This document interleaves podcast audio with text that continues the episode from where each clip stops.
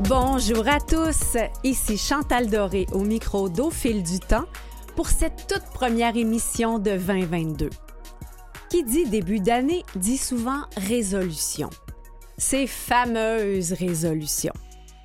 Je préfère personnellement les appeler des décisions, des engagements que l'on prend envers soi-même, en prendre peu, mais surtout se donner les moyens d'y arriver être amoureux, être amoureuse de nos décisions. Parce qu'au fond, c'est un geste d'amour.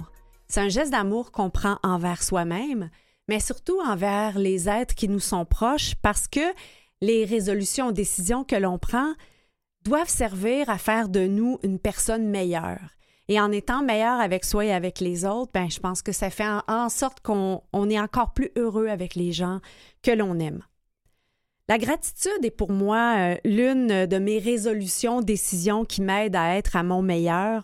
Et je suis extrêmement euh, honorée d'avoir pu, euh, en 2021, rencontrer autant de personnes intéressantes, d'avoir nourri autant de belles discussions. Et je me repassais en tête toutes ces belles discussions pour essayer de trouver là, deux entrevues qui, euh, ma foi, m'ont particulièrement marqué et dont les propos cadrent bien avec cette émission sur les résolutions décisions. Le choix n'était pas facile tant il y a eu de gens euh, qui m'ont appris des choses et qui m'ont inspiré euh, au travers de l'année. Mais j'ai décidé de sélectionner ces deux entrevues parce que ce sont deux auteurs qui mettent tout leur cœur et qui sont amoureux justement de leurs euh, propos, de leur œuvre. C'est un homme, c'est une femme.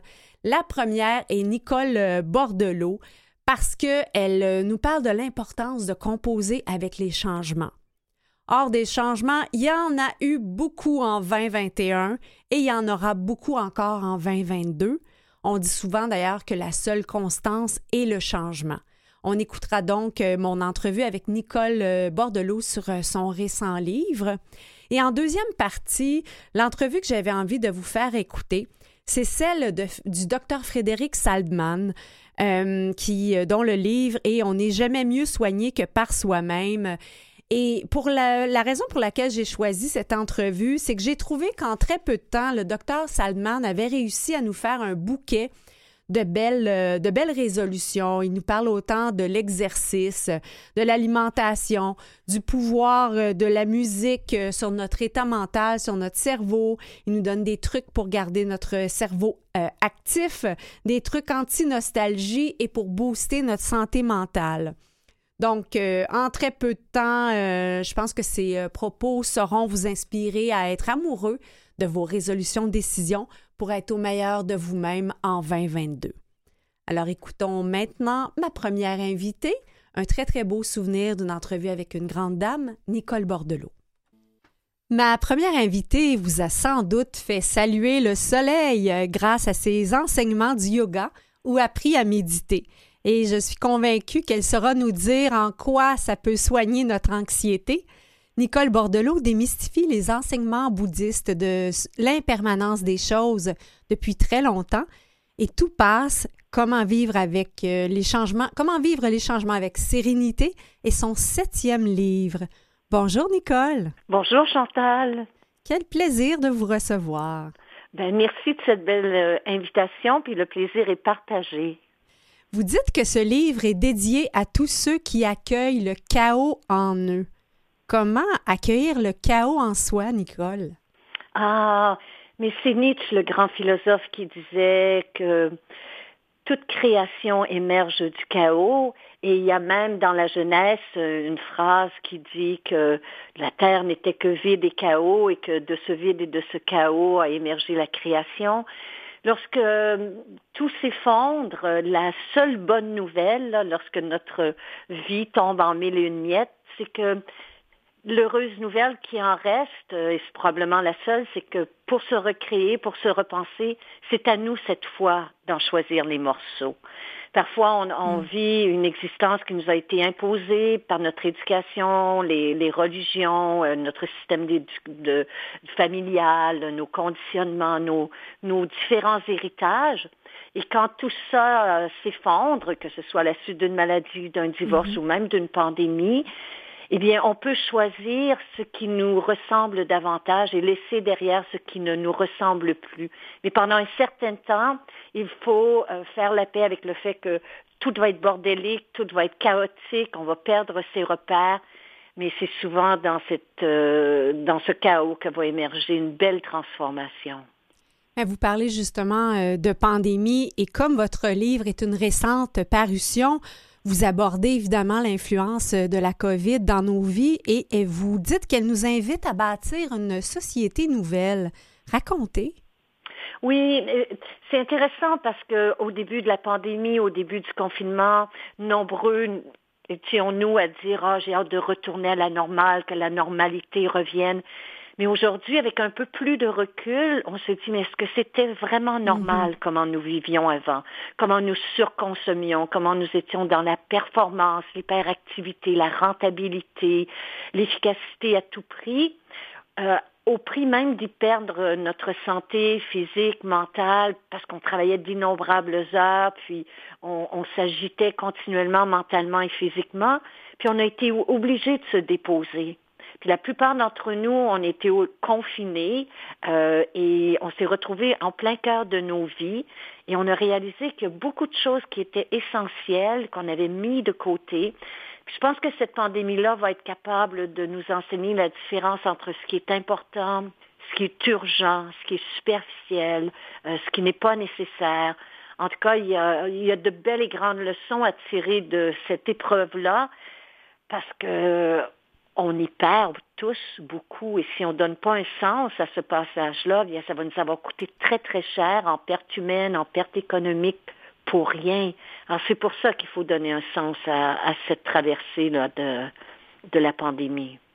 Ben, vous parlez justement de cette efficacité-là à, à, tout craint et il y a une section de votre livre qui m'est allée droit en plein cœur, la différence entre la concentration et l'attention et à quel point l'hypervigilance nous mène à l'épuisement. J'aimerais vous entendre là-dessus. Ah oui, et euh, c'est une des premières choses que l'on apprend lorsqu'on commence à méditer, c'est de sortir de l'état de concentration extrême dans lequel nous sommes conditionnés en raison de la technologie, de nos écrans, mais on nous enseigne aussi qu'il nous faut nous concentrer fermement pour apprendre, pour exécuter, pour être dans la performance. Puis, depuis environ deux décennies, eh bien, il y a une, autre partie de notre cerveau, qui est celle de la pleine attention, qui a été mise de côté en faveur justement des écrans du monde virtuel.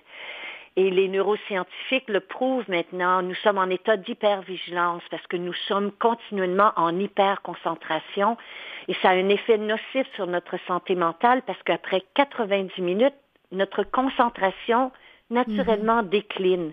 Alors, il faut faire de grands efforts pour la préserver, mais cet effort-là, c'est, ça vient de notre énergie. Là. Donc, jour après jour, on devient plus épuisé, plus distrait, plus nerveux, plus réactif, parce qu'on on oublie de passer dans l'autre mode qui est le mode attention. C'est comme lorsqu'on on met nos ordinateurs sur pause, Chantal. Si on les fait fonctionner toute la journée, ben, la batterie va s'épuiser. Alors, euh, c'est sensiblement la même chose pour notre cerveau. Il faut être capable de passer dans le mode attentionnel. C'est très simple, tout le monde peut, je l'explique dans le livre, tout le monde, peu importe notre âge, peut y accéder. Mais vous donnez d'ailleurs un truc que je trouve vraiment intéressant. Nous sommes incités à nous laver les mains abondamment, donc en cette COVID-là. Et euh, vous dites justement que ça peut être un bon moment de profiter du lavage des mains pour euh, pratiquer la pleine conscience. Oui, parce que c'est un geste qu'on fait mécaniquement, mm-hmm. euh, euh, sans véritablement prêter attention à ce que l'on fait, parce qu'on est dans nos têtes, on est anxieux, on est nerveux. Il y a la fatigue pandémique qui s'est installée aussi, qui crée une foule de symptômes. Mais puisqu'on doit le faire, puis qu'on le fait plusieurs fois par jour, beaucoup plus fréquemment qu'auparavant, pourquoi ne pas profiter de ces 20 secondes pour passer au mode attentionnel, pour justement entrer dans notre corps, prendre vérifier si on est tendu, si notre esprit est agité, vérifier euh, si notre corps est courbé, s'il y a besoin de prendre l'air, prendre des nouvelles de soi à travers ce petit 20 secondes-là, tout en se lavant les mains. Ben, ça, ça, peut paraître banal, là, mais ça fait une grande différence au fil des jours et au fil des semaines. J'aime cette phrase-là, prendre des nouvelles de soi. C'est bon? Oui, c'est important. Parce que ces jours-ci, nombreux sommes-nous à prendre soin de nos parents vieillissants, de, mm-hmm. des plus vulnérables, de ceux qui sont en première ligne, de, des enfants, des adolescents, bien entendu. Puis c'est important de le faire, mais beaucoup s'oublient à travers, de, à travers tout cela. Et, et ces moments-là, si brefs soient-ils, où on fait un retour sur soi, peuvent vraiment être une planche de salut là, pour notre santé physique et mentale. Il y a une amie qui vous a déjà demandé si on devient plus sage à 60 ans. Et vous, vous avez une, vous avez une jolie formule euh, qui s'appelle 63 euh, printemps à sentir les lilas. Qu'est-ce que vous lui avez répondu? Ah, mais, mais je lui dis, hein, elle me demandait si on, devait, on devient plus patiente, euh, plus tolérante, tout ça. Puis je lui dis, mais ça dépend. Oui, est-ce qu'on devient plus sage? Ben, ben, ça dépend. Puis il n'y a rien qui, qui est certain. Tout varie. Mais, mais cette magnifique formule-là de sentir les lilas, elle n'est pas de moi, elle est de Françoise Hardy, mm-hmm. qui disait c'est peut-être mon dernier printemps à sentir les lilas. Je ne sais pas combien de temps il me reste à sentir les lilas. C'est une fois par an, là, la, l'arôme des lilas. Et moi, cette formule-là de 63 printemps, je l'ai jumelée à la sienne, puis ça fait 63 printemps, 63 fois que j'ai pu sentir les lilas. Donc, je trouve que c'est un, une belle façon de nommer ça, le passage du temps. Ben, c'est en fait c'est l'impermanence des choses et de le vivre pleinement parce qu'effectivement le lilas ne fleurit qu'un temps. Oui, puis si on le manque, c'est fini. Il faut attendre euh, encore euh, une autre année au prochain printemps et espérer qu'on sera là. Donc c'est essentiel. Et peut-être que le but de cette pandémie-là, dans son sens le plus profond, c'est aussi de nous enseigner à ne pas vivre dans l'attente de jours meilleurs, mais d'essayer de faire le meilleur que l'on peut avec ce que l'on a présentement. Nicole, j'ai lu votre livre euh, sur un banc de parc devant la oh. rivière Richelieu. Oh, c'est beau. Oui, c'était, c'était magnifique et euh, justement pour moi, l'eau euh, symbolise là, ce tout passe parce qu'on est, c'est toujours en circulation. Vous, vous citez Gilles Vigneault dans votre livre. Qu'est-ce que ça a dit, cette citation-là? Bien, cette citation-là, pour moi, je l'ai découverte par hasard, là, parce que y avait plusieurs citations que, que je méditais, que je raisonnais, que je laissais résonner en moi depuis quelque temps. Et, la façon dont, dont M.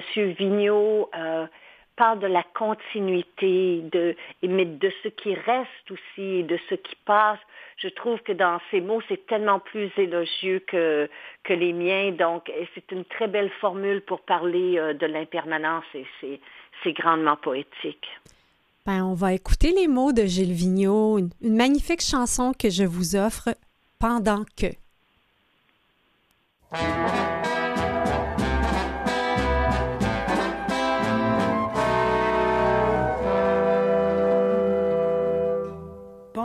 Que les bateaux font l'amour et la guerre, avec l'eau qui les broie, pendant que des ruisseaux dans le secret des bois deviennent des rivières.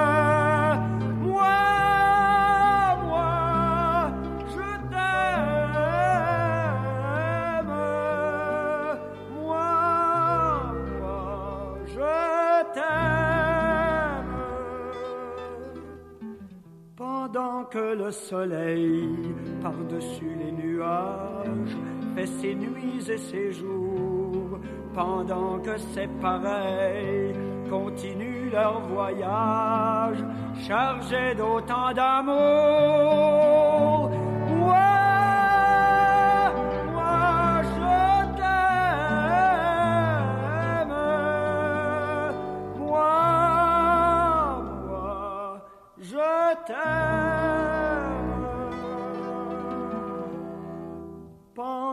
Que les grands vents invente des tempêtes au coin secret de l'air, pendant qu'un jour trop blanc au sable des déserts dessine des margelles.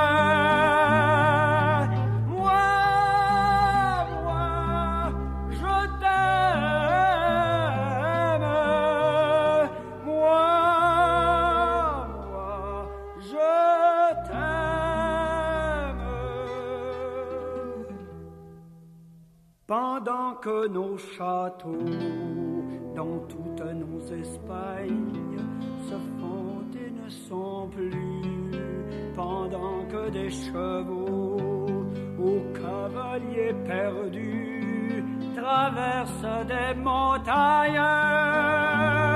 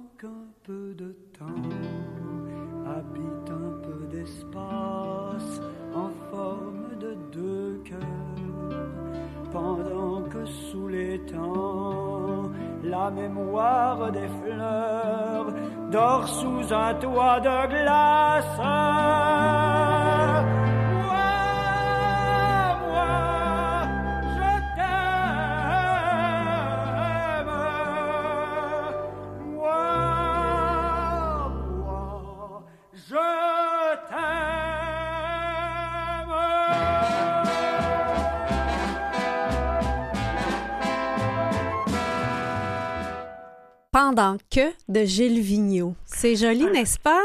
C'est grandiose, c'est magnifique. Et à quelque part, il nous dit seul l'amour demeure éternel. Et, si vous me permettez, oui. Euh, Monsieur Vigneault, moi, je trouve qu'il faut l'écouter les yeux fermés pour bien, bien, bien l'entendre. Et après avoir lu ces mots aussi, peut-être les laisser résonner dans le silence. Puis cette citation, Chantal, à laquelle vous faisiez référence, si vous me permettez, j'aimerais l'offrir aux auditeurs aussi. Oui. Parce que il dit, conscient de la continuité du mot changement, je sais que je ne suis déjà plus celui qui écrit ce mot conscient mais que ce mot seul sera ma permanence.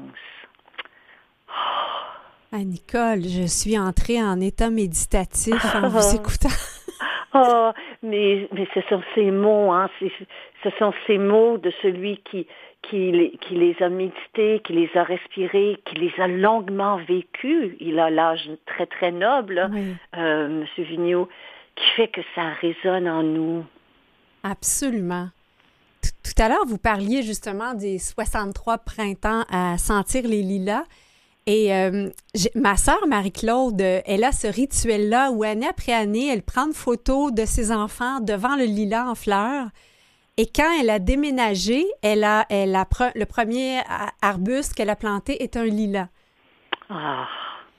Et elle me pose une question pour vous. Euh, en fait, j'ai des questions du public parce que j'ai ah. euh, publié sur ma page Facebook que nous euh, étions pour avoir une conversation, vous et moi, et j'ai trois personnes qui ont des questions pour vous. Alors, je commence par celle de ma sœur, Marie-Claude.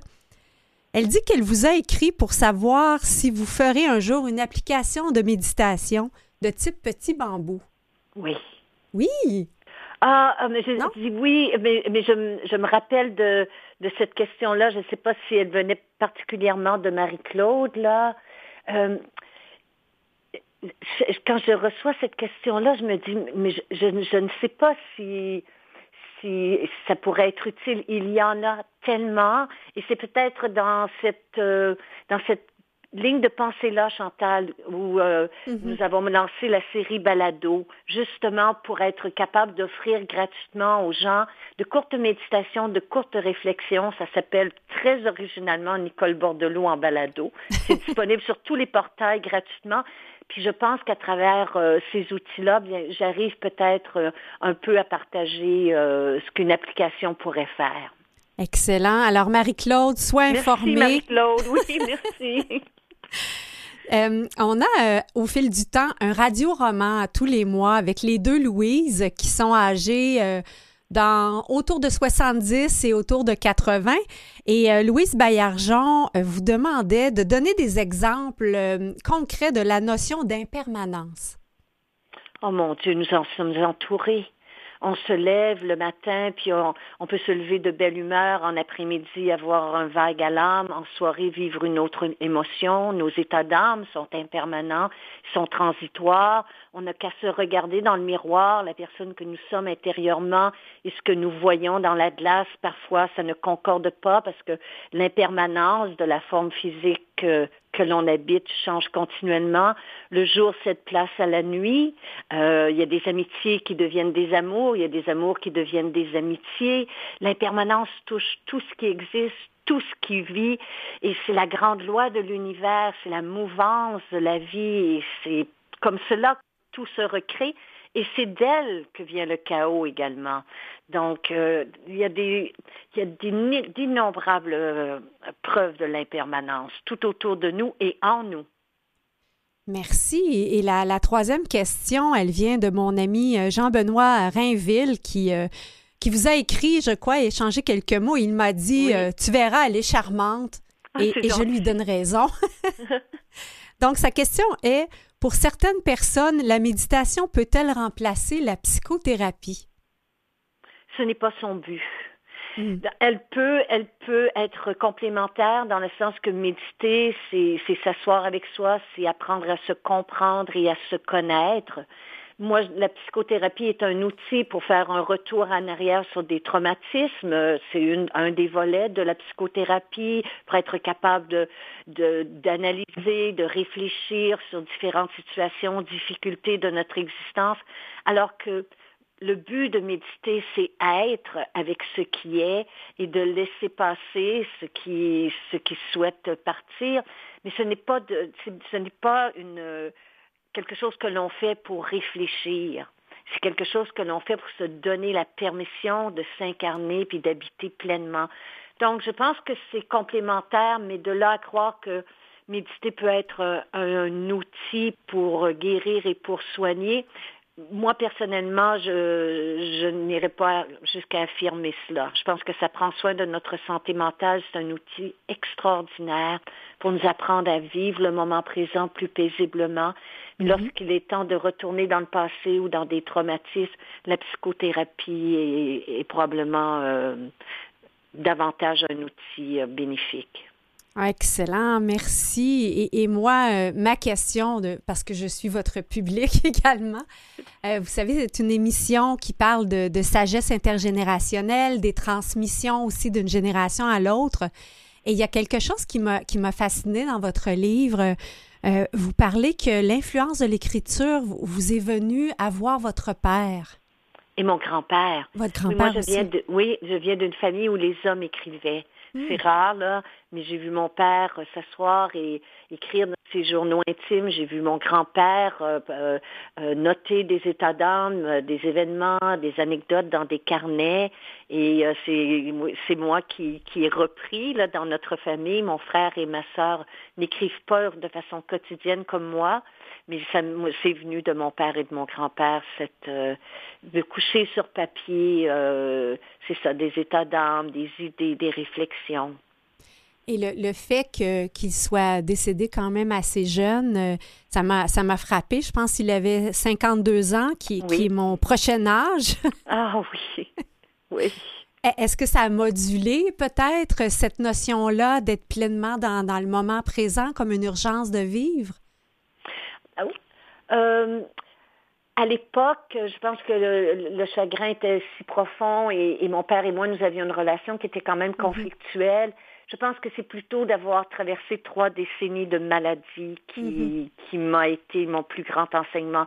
Mais lui, par la suite, parce que moi, je vais hériter de ses journaux personnels et ah de ses carnets intimes. Oui, et, euh, et d'ailleurs, l'année dernière, j'ai publié une, une fiction qui s'appelle S'aimer malgré tout, où justement la réalité rejoint euh, euh, la fiction où l'héroïne va trouver aussi des carnets de son père.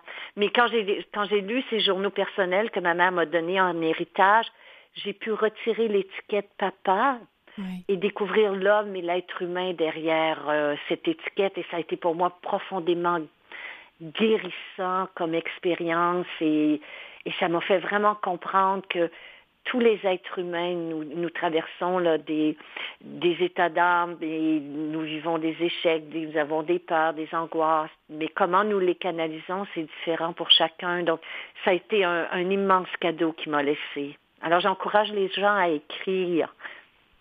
Mais c'est, c'est, euh, ça me touche beaucoup parce que moi, j'ai fait un grand ménage euh, de, de paperasse, de papier et autres, et je me posais justement la question quoi faire avec ces journaux intimes-là, s'il m'arrivait quelque chose, comment mes fils réagiraient euh, à ah. découvrir leur maman femme? Ah, c'est ah, c'est tellement un bel héritage. Mais ça fait, est-ce que c'est là qu'on devient justement adulte quand on, peut voir ses parents comme ils ont été et non pas dans leur rôle euh, uniquement de parents? On devient profondément humain et on réalise qu'ils étaient humains eux aussi. Et euh, il y a une vulnérabilité qui est transmise par l'écriture qui nous donne permission, nous aussi, d'être, permission, nous aussi, de tomber, permission de nous relever. Euh, je trouve que de laisser des écrits, c'est un grand, grand souffle d'espoir.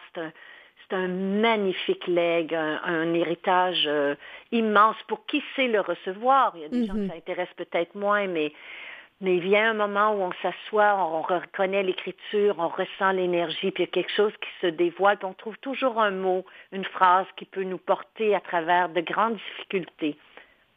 Je vous, je vous écoutais avec permission et j'entendais l'une de vos méditations, permission de déposer bagage.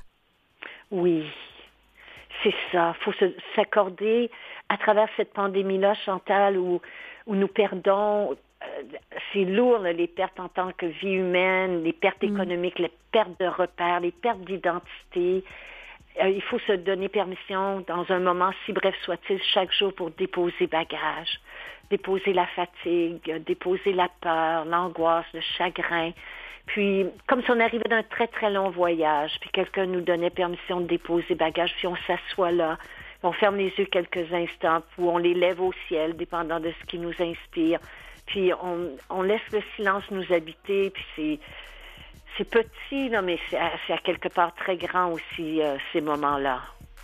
Nicole, je vous remercie de tout cœur et on incite les gens à écouter votre balado, Nicole Bordelot, balado. Merci beaucoup. Au plaisir, au revoir. Au plaisir, Chantal, au revoir.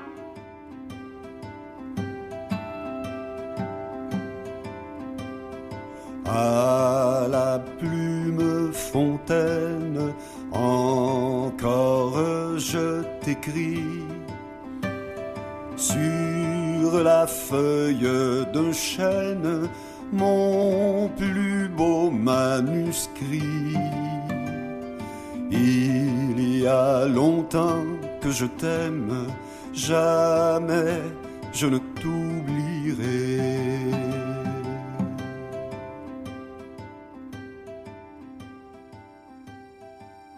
Vous écoutez Au fil du temps avec Chantal Doré. Si vous avez aimé vous replonger dans cette belle entrevue avec Nicole Bordelot, je vous propose un combo 2022 qui est à la fois une résolution décision, soit celle de marcher davantage et d'écouter euh, davantage des épisodes d'Au fil du temps et de découvrir la richesse de notre programmation à Canalem. Donc, c'est sur canalem.vusevoix.com. Également, notre programmation est disponible en balado-diffusion sur Spotify, Apple Balado et Google Podcast. Donc, avant d'écouter le docteur Frédéric Salman, auteur de On n'est jamais mieux guéri que par soi-même, écoutons une pièce musicale.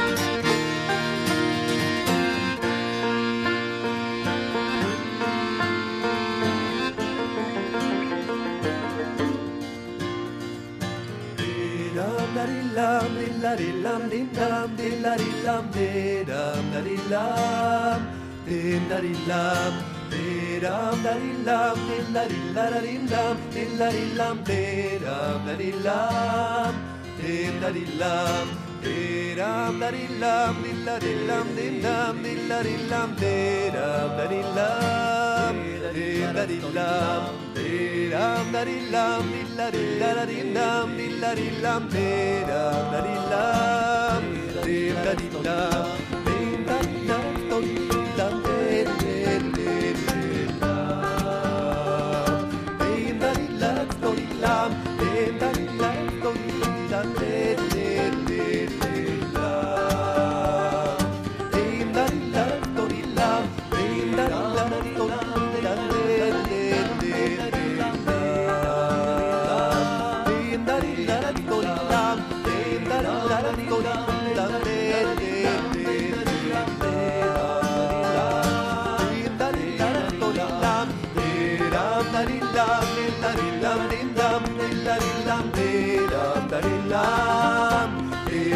Di lam di ram da di lam di la di lam dim dam di la di lam di ram da di lam dim da di lam di ram da di lam di la di lam dim dam di la di lam di ram da di lam dim da di lam dim da di la da di di lam dim da di la da do di lam dim da di la da do di lam de la di la da do di lam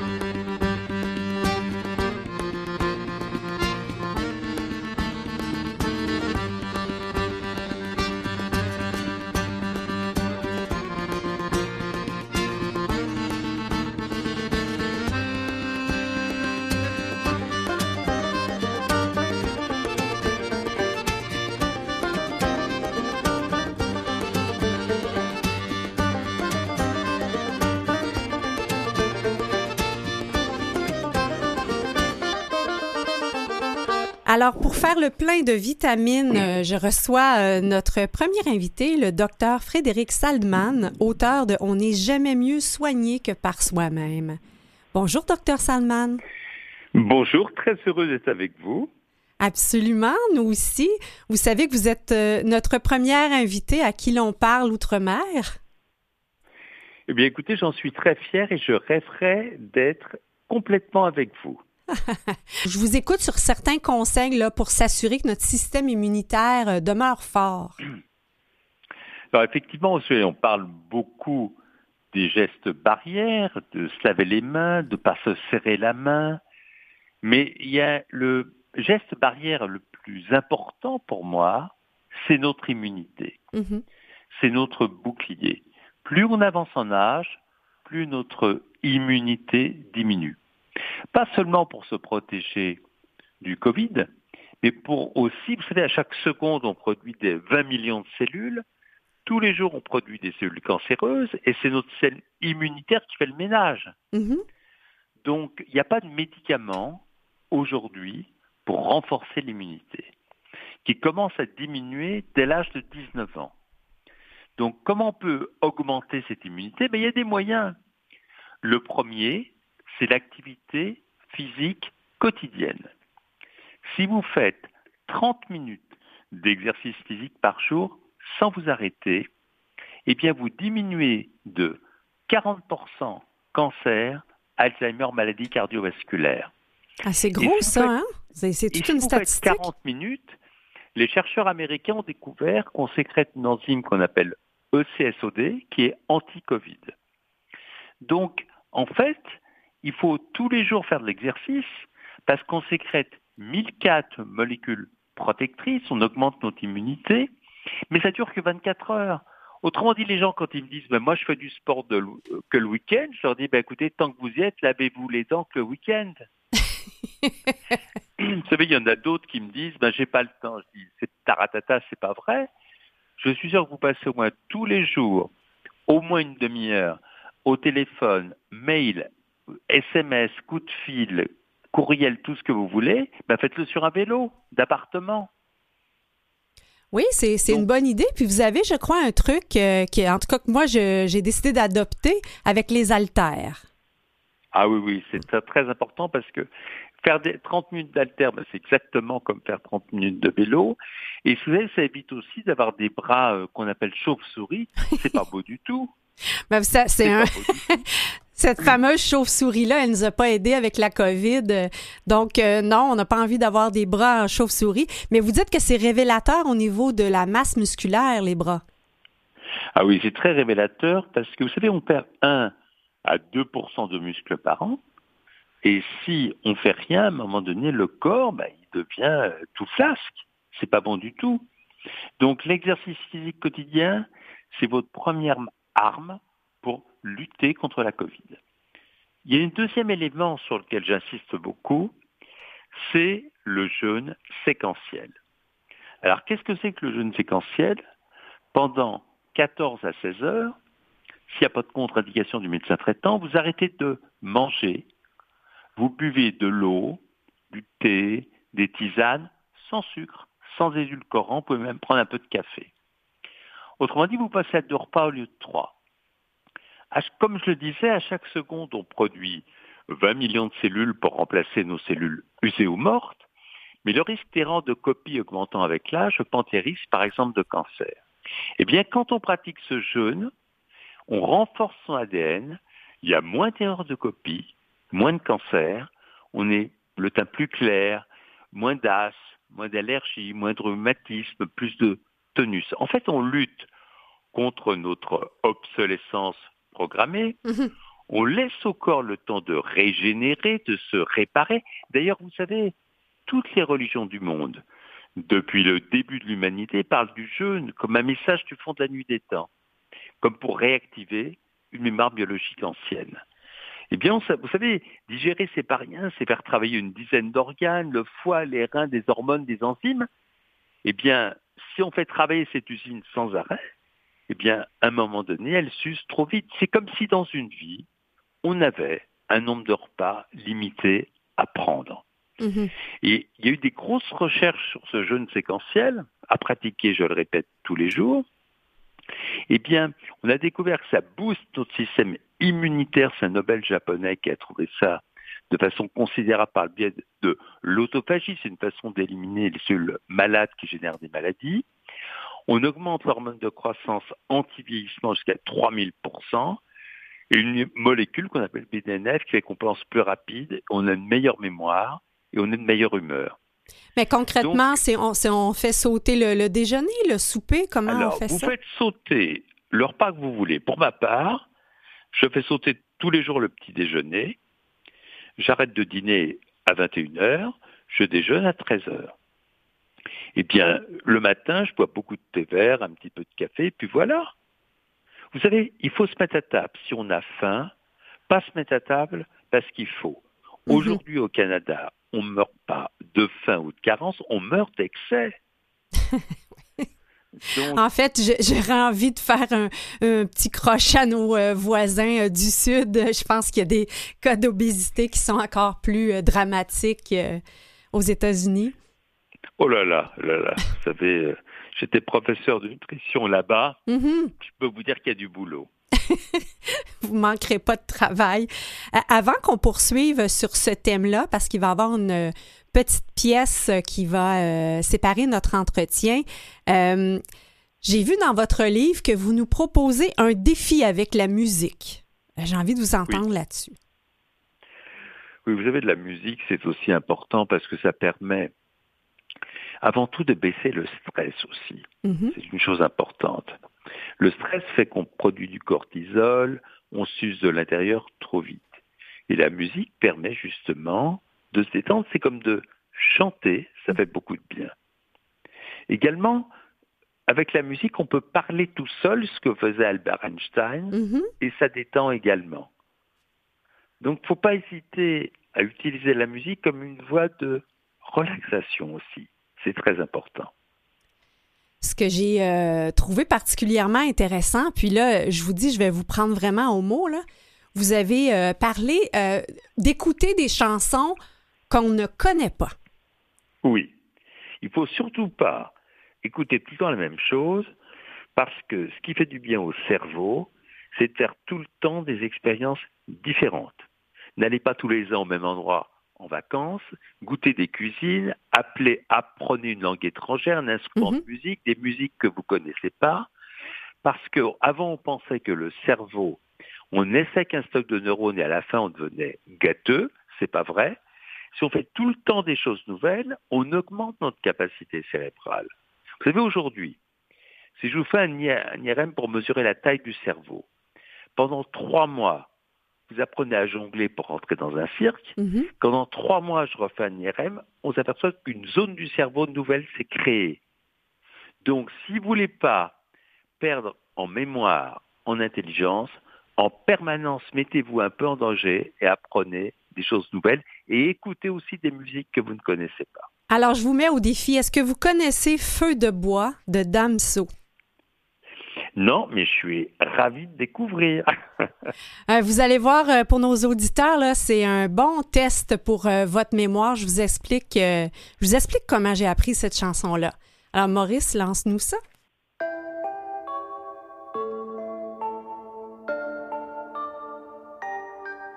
baby, baby, oh baby, baby. De bois, je te vois, suis-moi, je te veux pas, fuis-moi, je te veux toi. Feu de bois, je de trois, un des deux, aide-moi, un des trois, aide-nous, aidez-nous, aidez-moi. Feu de bois, je te vois, tu me dois, Dieu te voit, montre-moi que du doigt ce que t'as fait de moi, creux de joie, que de roi, fais des bois, fais de moi ce qu'on a fait de toi. Sur le tas, sûr de toi, tu t'y crois, c'est déjà ce qu'on a fait de moi. Fais de toi, fais de nous. Pas je ne tiens plus le coup. On bavardait sans dire un mot. Le bruit de mon silence en dit long. Sentiment grandissant, figeant d'ego. Prison de mots, absence de compliments. Je suis en attente, en apprentissage. Très peu sage, vu l'âge à la nage. Je fuis l'alcoolisme. Sur la blanche page, j'agonise. Une latence entre ce que je pense et ce que je dis. Ce que j'obtiens et ce que je vise. Soit c'est le père ou bien le fils. Sur la BR ou bien la disque. La night, ouais. Sais ce que tu penses de nous quand tu dis que tu ne sais plus quoi penser de nous. Je sais ce que tu veux vraiment quand tu dis que tu ne sais plus ce que tu veux vraiment. Je sais que tu n'as plus le temps quand tu dis que tu penses qu'il te faut plus de temps. Baby, baby, oh baby, baby, baby,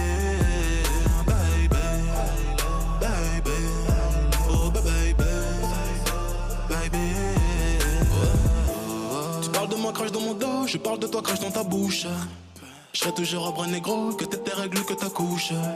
Je te vois à travers le rideau, je t'observe quand tu te touches. Je sais pas si c'est toi ou c'est l'eau, je vois pas quand tu mouilles dans la douche.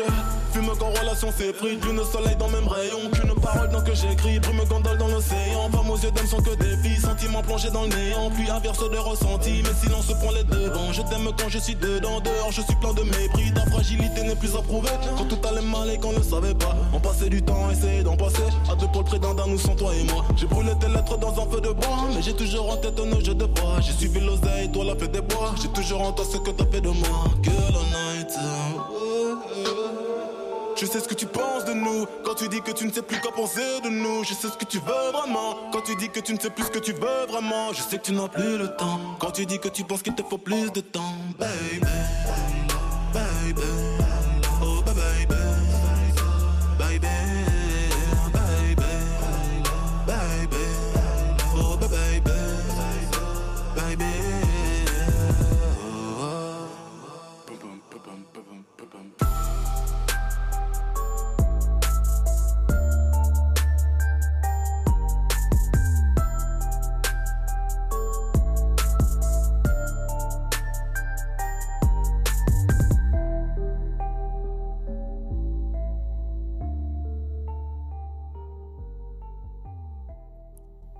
Nous sommes de retour avec le docteur Frédéric Saldman et c'était la pièce Feu de bois de Damso. Alors, docteur Salman, euh, comment avez-vous trouvé mon petit défi? Mais écoutez, en tous les cas, les paroles sont osées, hein, ça réveille. Ben, écoutez, Donc, c'est- coquin. hein? ben, savez-vous, c'est quoi le plus drôle? C'est que c'est c'est mon fils de 17 ans qui m'a fait connaître cette chanson-là. Il l'écoute compulsivement dans la voiture parce que pour lui, c'est un, un défi justement d'apprentissage et de mémorisation. Et chez les jeunes, cette chanson-là est un, un challenge, en fait, même un peu dans le style des challenges TikTok. Mais on voit plusieurs jeunes qui euh, se filment à essayer d'apprendre cette chanson-là. Donc, si, si je suis bien euh, vos propos, là, ils sont en train de faire travailler leur mémoire. Ah ben ça, pour la faire travailler, la font travailler, mais moi, j'oserais pas la chanter à mes patients pour l'instant. C'est bon. Euh, j'ai envie de vous relancer un petit peu sur, euh, sur l'aspect euh, du jeûne. J'ai en effet lu beaucoup là-dessus. Et pour, pour être franche, j'ai tenté ça hier soir et mon Dieu, j'avais mal à la tête quand je me. D'habitude, je déjeune tôt avant de faire mon exercice. Et là, dans votre livre, on suggère aussi de faire l'exercice sans avoir mangé, mais là, j'avais mal à la tête. Alors, est-ce que vous avez pensé à bien, bien vous hydrater avant? Ah, j'ai toujours ma bouteille d'eau bleue. Euh, non, mais de prendre, de prendre euh, beaucoup, beaucoup, beaucoup d'eau avant de peut-être très bien hydrater. Donc, vous y avez pensé? Oui, euh, ben donc en fait, je veux, vous faire parler un petit peu sur euh, parce que peut-être des, auditeurs, je sais que c'est un sujet qui est sujet euh, à controverse, l'aspect du jeûne. je pense que vous abondamment dans votre livre, vous parlez des bienfaits, mais c'est ça, il y a peut-être des gens qui vont dire oui, mais en même temps, on nous dit toujours de manger nos trois repas. Donc, en quoi cette idée-là de jeûne vient un peu bousculer cette idée reçue des trois repas? Ben, si vous voulez, les trois repas, ça fait plaisir à l'industrie agroalimentaire parce que ça fait manger beaucoup. Mais globalement, vous savez, nos ancêtres, ils étaient à un ou deux repas. Trois, c'est pas possible. C'est beaucoup trop de gérer trois repas. Donc, euh, vous savez, il faut agir avec bon sens. Essayez de passer à deux repas au lieu de trois et regardez comment vous vous sentez. Vous savez, souvent, après un repas, on est fatigué parce que l'énergie, elle est utilisée pour digérer, au lieu d'être pour se réparer, pour avoir un cerveau en meilleur fonctionnement. Donc faites l'essai, il ne s'agit pas de jeûne qui dépasse 16 heures, mais écoutez avec bon sens votre corps comment vous vous sentez en étant bien hydraté. Si vous ne vous sentez pas bien, laissez tomber, mais l'expérience de médecin m'a montré que dans 9 cas sur 10, les gens vont beaucoup mieux. Beaucoup se mettent à table parce que c'est l'heure, parce qu'il faut mhm. manger, ils sont pas faim. Et justement, ce Nobel japonais a découvert que quand on a faim, on sécrète un peu de gréline, l'hormone de l'appétit, qui stimule notre système immunitaire de défense. Donc en définitive, faites l'essai. Si vous sentez que ça ne va pas, eh ben, recommencez à prendre trois ou quatre pas si vous voulez. Mais si vous sentez bien, continuez parce que vous gagnerez des années de vie en bonne santé. Bon, ben, je, vous, je vous en redonnerai des nouvelles. Euh, un autre, quelque chose que, j'ai trouvé intéressant dans votre livre, euh, c'est quand vous parlez de, d'éviter certaines situations qui, qui se mettent à accélérer le temps. Par exemple, de ne pas conserver des photos de nous ou de proches de moins de cinq ans, qui datent de plus de cinq ans. Oui, parce que sinon, vous avez une impression que le temps s'accélère. Vous savez, quand on regarde des vieux films à la télévision, on a l'impression que le temps va trop vite parce que d'un seul coup, c'est projeté dans le présent. Si vous mettez chez vous des photos anciennes, vous dites à chaque fois, ben disons, qu'est-ce que j'ai vieilli vite? Mm. C'est pas terrible, il faut des photos de maintenant. Si on est dans, on projette trop le passé, le temps s'accélère et c'est franchement déprimant. Donc, tous ces challenges-là sur euh, Facebook de photos quand on est petit ou euh, les gens qui partagent les photos de leurs enfants quand ils étaient petits, à chaque fois, je vois, je vois des petites larmes. Les gens disent Ah, oh, comme le temps a passé vite. Donc, peut-être c'est une nostalgie qui nous fait du bien, mais finalement nous fait du tort. On a besoin de bonnes nouvelles, de choses positives. Vous savez, les optimistes vivent plus longtemps que les pessimistes. Donc, il faut absolument la joie de vivre, la bonne humeur, ça fait un bien fou. Un autre Et en même temps, oui,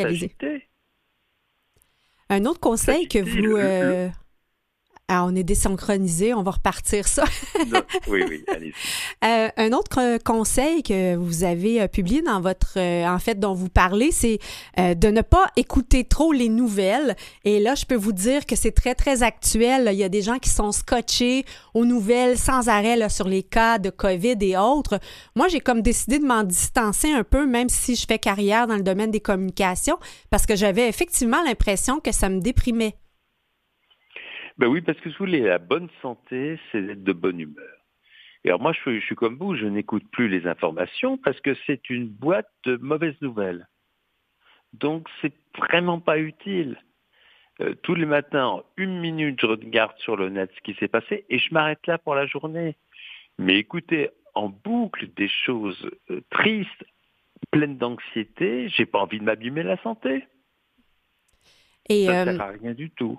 Ben, vous, avez, vous avez tout à fait raison. Je pense qu'on on produit ici à Canalem tellement d'émissions qui sont bonnes pour le moral que j'ai envie de dire aux auditeurs, si vous avez euh, manqué de stimulation, écoutez nos émissions et bien sûr, euh, lisez le livre de Dr Salman. Exactement, et vous serez en pleine forme. Dites-moi, euh, avant qu'on se quitte, peut-être euh, euh, d'autres petits conseils pour bien passer au travers. Je vous relance sur l'histoire des haltères parce que vous, vous, vous l'associez à quand vous êtes assis à votre bureau et quand vous vous levez. Oui, si vous voulez, globalement, c'est très simple. Le mouvement, c'est ce qui maintient en bonne santé. Et tous les mouvements sont bons. Einstein disait la vie c'est comme la bicyclette, on arrête de pédaler, on tombe. Que ce soit pour notre cerveau, en trois semaines de vacances, on perd 20 points de quotient intellectuel. c'est beaucoup. On est comme des montres automatiques, on se recharge dans le mouvement. Si je plate vos deux jambes pendant un mois, quand je casse le plate, vous tombez par terre, il n'y a plus de muscles.